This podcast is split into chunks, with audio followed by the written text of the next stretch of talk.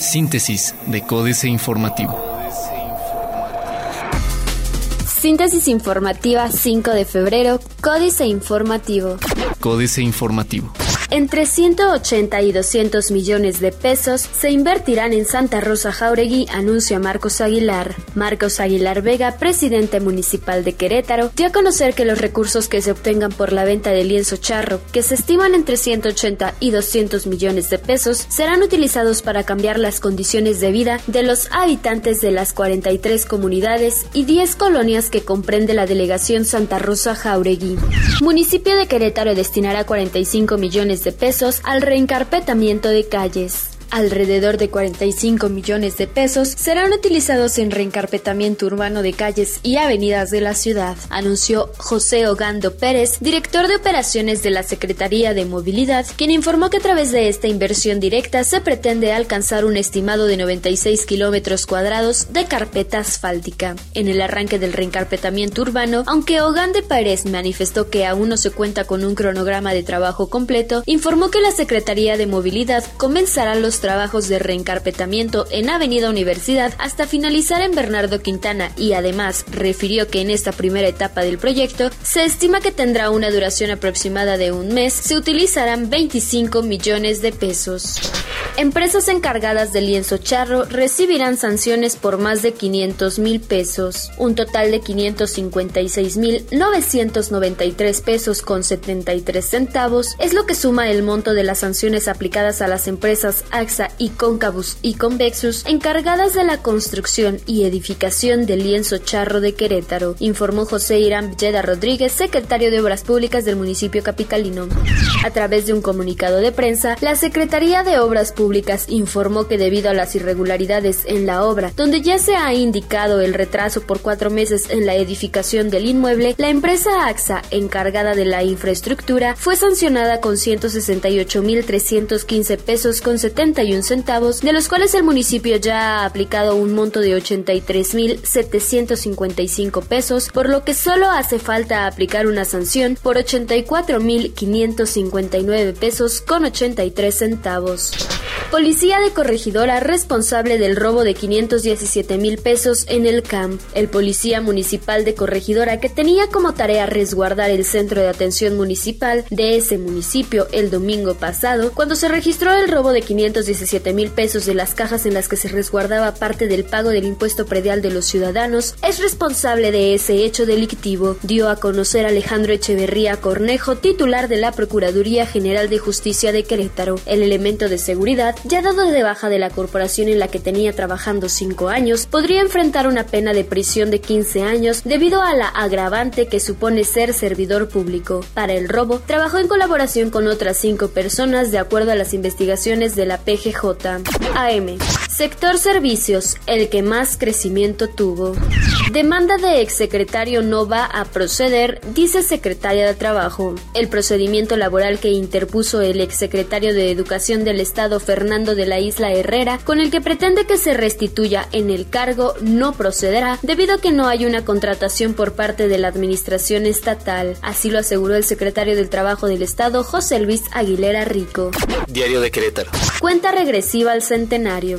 Reparará Aguilar calles con 45 millones de pesos. Expulsará a PRI a 38 traidores. Aprueba bodas gay el Congreso Juvenil. Querétaro aprobó el llamado matrimonio igualitario, por lo menos en la sexta edición de la legislatura juvenil, donde una aplastante mayoría de 38 votos reformó el artículo 137 del Código Civil del Estado de Querétaro. Durante la sesión de trabajo, los 50 jóvenes diputados que participaron durante tres días en la legislatura juvenil dieron su aval a las uniones civiles entre personas del mismo sexo en reconocimiento a sus derechos y como un acto de congruencia ante las resoluciones judiciales federales en la materia. Plaza de Armas. Quiere Federación de Unión de Comerciantes pagar impuestos. Inaugura Instituto de Seguridad y Servicios Sociales de los Trabajadores del Estado, proyecto de estancia infantil bilingüe. Presentan queretanos 524 propuestas de ley. Constitucionalizar mando único, dice Braulio Guerra Urbiola. Noticias. Más de 3.693 servicios de sobrevuelo con el helicóptero. Destinará a Comisión Estatal de Aguas 210 millones de pesos para mantenimiento en la metrópoli. Retraso en el Centro Oncológico para Adultos reconoce la Secretaría de Salud. Reforma. Escasean obras y buscan empresas. Después de tres años de darle la vuelta a las asociaciones público-privadas, el gobierno federal ahora las busca para concretar promesas de infraestructura. En particular, la Secretaría de Comunicaciones y Transportes está utilizando este esquema para sacar adelante proyectos prometidos en el Programa Nacional de Infraestructura, para los cuales casi no hay presupuesto. Pierde el fisco por ex repecos. Los subsidios y estímulos fiscales que el Servicio de Administración Tributaria otorga a los contribuyentes del régimen de incorporación fiscal, donde están principalmente ex repecos, costaron 31.058 millones de pesos en 2015. De acuerdo con información de la Secretaría de Hacienda y Crédito Público, los contribuyentes que tributan en ese régimen recibieron descuentos en el pago del impuesto sobre la renta, impuesto al valor agregado y el impuesto especial sobre producción y servicios que tuvieron un costo en la recaudación. Exigen que regresen avión presidencial. Legisladores del PAN, PRD y Morena criticaron la adquisición del nuevo avión presidencial y demandaron que se regrese. Francisco Burques, vicecoordinador económico de los senadores panistas, calificó de insultante la compra de la aeronave. Opaca, otra vez, SCT a ferrocarrileros. Aunque desde hace 15 años Ferrocarriles Nacional se extinguió como empresa, el gobierno sigue gastando miles de millones de pesos en esta compañía y lo hace en total opacidad. La Secretaría de Comunicaciones y Transportes volvió a reservar por un periodo de 10 años el informe de avance y estado que guarda el proceso de liquidación de ferrocarriles nacionales de México. La jornada. Necesario que gobierno y Pemex ajusten finanzas, así lo plantea el Banco de México. Cae la confianza de empresarios de manufactura, construcción y comercio se desplomó en más de 315 mil millones el valor de las acciones que cotizan en la Bolsa Mexicana de Valores. Tras la reforma, el gasto de Pemex y la Comisión Federal de Electricidad descendió en 51.489 millones. Excelsior. Solidez económica respalda al país. Bancico pide mayor ajuste, tasa objetivo sin cambio. México, atractivo en la gestión de activos. Aprovecha los cambios fiscales para 2016. Internacional. Actividad económica en Chile crece 1.5% en diciembre. Guatemala prevé crecimiento económico hasta 3.9% en 2016. Autoridad Electoral de Brasil somete a juicio a Dilma Rousseff. Entérese de la estrategia bancaria de Bancolombia en almacenes éxito. Otros medios. Smartphones con datos y Wi-Fi. 92 millones de usuarios para 2020, dice Cisco. Maxder. La revolución Netflix llega también al mundo de las revistas. Participa mexicana en campaña de Apple. Reforma. Melissa Casillas, una joven de 21 años, representará a México en la nueva edición de la campaña World Gallery de Apple, que muestra la calidad de la cámara del iPhone 6 y 6S Plus a través de fotografías tomadas por usuarios de todo el mundo. La campaña, que inició el lunes pasado, está compuesta por 53 imágenes de 41 fotógrafos expertos y novatos. Su enfoque son las personas, por lo que buscaron retratos espectaculares en redes sociales tomadas con los teléfonos teléfonos de la compañía. Financieras.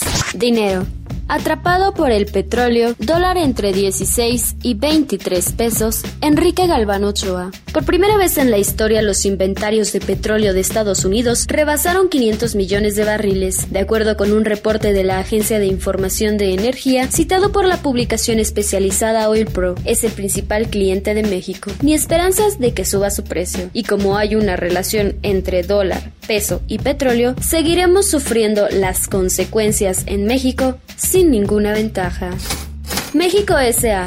Atraco en autopistas urbanas Carlos Hernández Vega. Como parte de su anunciada modernización urbana, el entonces jefe de gobierno del Distrito Federal, Marcelo Ebrard, concesionó tres grandes vialidades, las autopistas urbanas norte, sur y poniente, a un par de consorcios de larga tradición en eso de acaparar los jugosos contratos de obra pública, OHL México, filial de la transnacional española Obras con Line, que aquí representa el churumbel José Andrés de Oteiza e Ideal de Carlos Slim, faltaba más. Y tras la firma de la documentación legal respectiva, el ahora residente en París prometió peajes justos y movilidad total en el segundo piso de la Ciudad de México. Capitanes. Juan Carlos Pardo Bejarano. Se firmó el 3 de febrero el Tratado de Asociación Transpacífico y el capitán de la Cámara Nacional de Industriales de la Leche debe cuidar a una de las industrias más sensibles. Vigilará los cupos arancelarios previstos hasta por 11 años para leche, crema, mantequillas y quesos. Políticas. Tiranía mexicana. Jaque mate, Sergio Sarmiento. ¿Quiere usted saber por qué México es pobre y hemos sufrido regímenes autoritarios durante tanto tiempo? Es culpa de la Constitución de 1917, que reemplazó a la Carta Magna Liberal de 1857 y en particular del artículo 27 que abrogó el derecho de propiedad, el derecho fundamental del individuo frente a los poderes del Estado. La agenda del Papa Carmen Aristegui. El último viaje de un pontífice a México estuvo marcado por una lamentable y tristísima omisión. Benedicto XVI no se encontró con víctimas de abusos sexuales cometidos por integrantes de la Iglesia Católica, a pesar de todo el esfuerzo que hicieron, especialmente las víctimas de Marcial Maciel, el sacerdote mexicano que escaló los más altos niveles de influencia en el mundo empresarial, político y, desde luego, de las más altas esferas de la Iglesia mexicana y el poder vaticano, no lograron su propósito. Ganar el cielo, Juan Villoro. En 2004 publiqué la novela El Testigo, que trata de un investigador literario que ha vivido en Francia y regresa al México de la alternancia democrática. El protagonista Julio Valdivieso indaga un episodio extraviado en la biografía del poeta Ramón López Velarde y entra en contacto con Monteverde, sacerdote de buena formación literaria que ha hecho una peculiar lectura del poeta zacatecano. Con fervor por el detalle y por la sobreinterpretación, Monteverde asegura que López Velarde ha obrado milagros. Astillero, Moreira y los Santos Inocentes, Julio Hernández López. El exgobernador de Coahuila Humberto Moreira aprovechó el viaje aéreo de Madrid a México para emprender una desproporcionada defensa efectista de su persona y, de paso, de manera indirecta, de la clase política mexicana, los Santos Inocentes, tan enfagada en asuntos de corrupción y abusos. Síntesis de Códice Informativo.